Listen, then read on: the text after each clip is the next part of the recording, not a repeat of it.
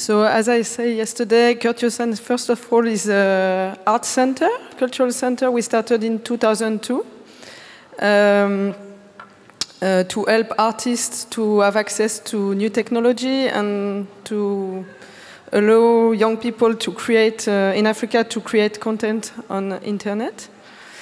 And um, so we started, we are a non-profit organization. We started in a private house with my husband, who is Senegalese, who was abroad and wanted to come back and create a space in his house.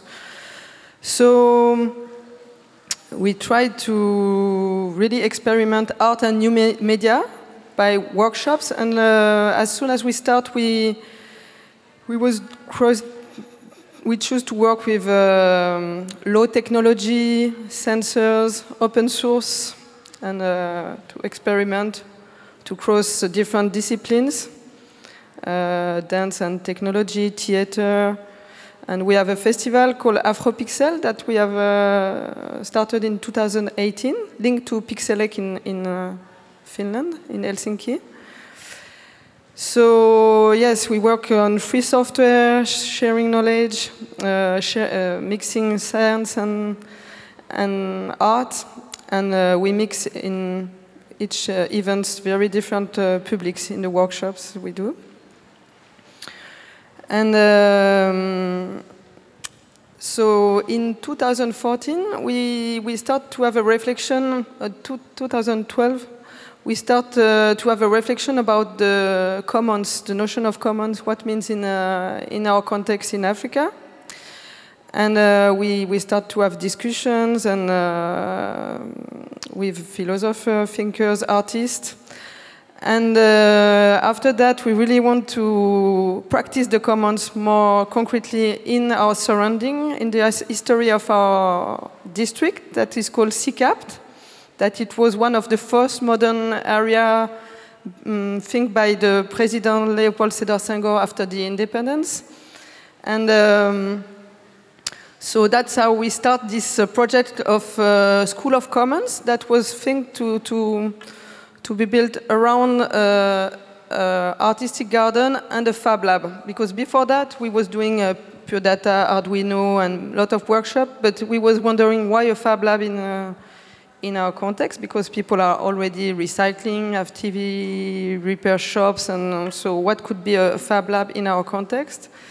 And is within this project of uh, School of Commons, uh, with this uh, reality of the what was the the district after this the, the independence and what is become everybody complained that it's become very dirty and there is a lack of citizenship uh, uh, in urban context in, in Senegal that we started uh, to, to go to see the community and to propose on this land that became a kind of garbage to do artistic gar garden. And um, behind it, we, we started the Fab Lab in 2014 called Defko Ak Niep. It, it means do it with others.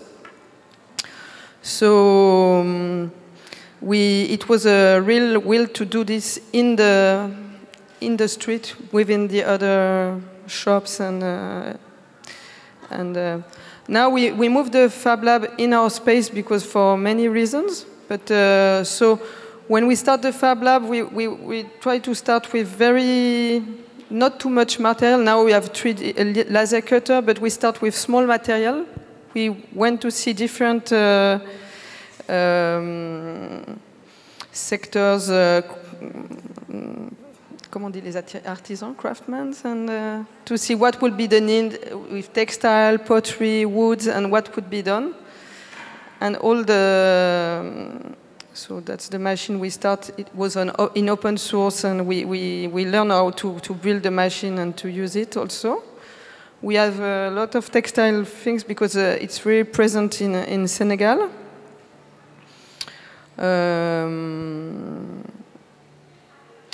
so we do many workshops in different. Uh, we, we, do trainings. We we really emphasize on uh, low technology and uh, and uh, voilà, I show you because the pictures are. Um,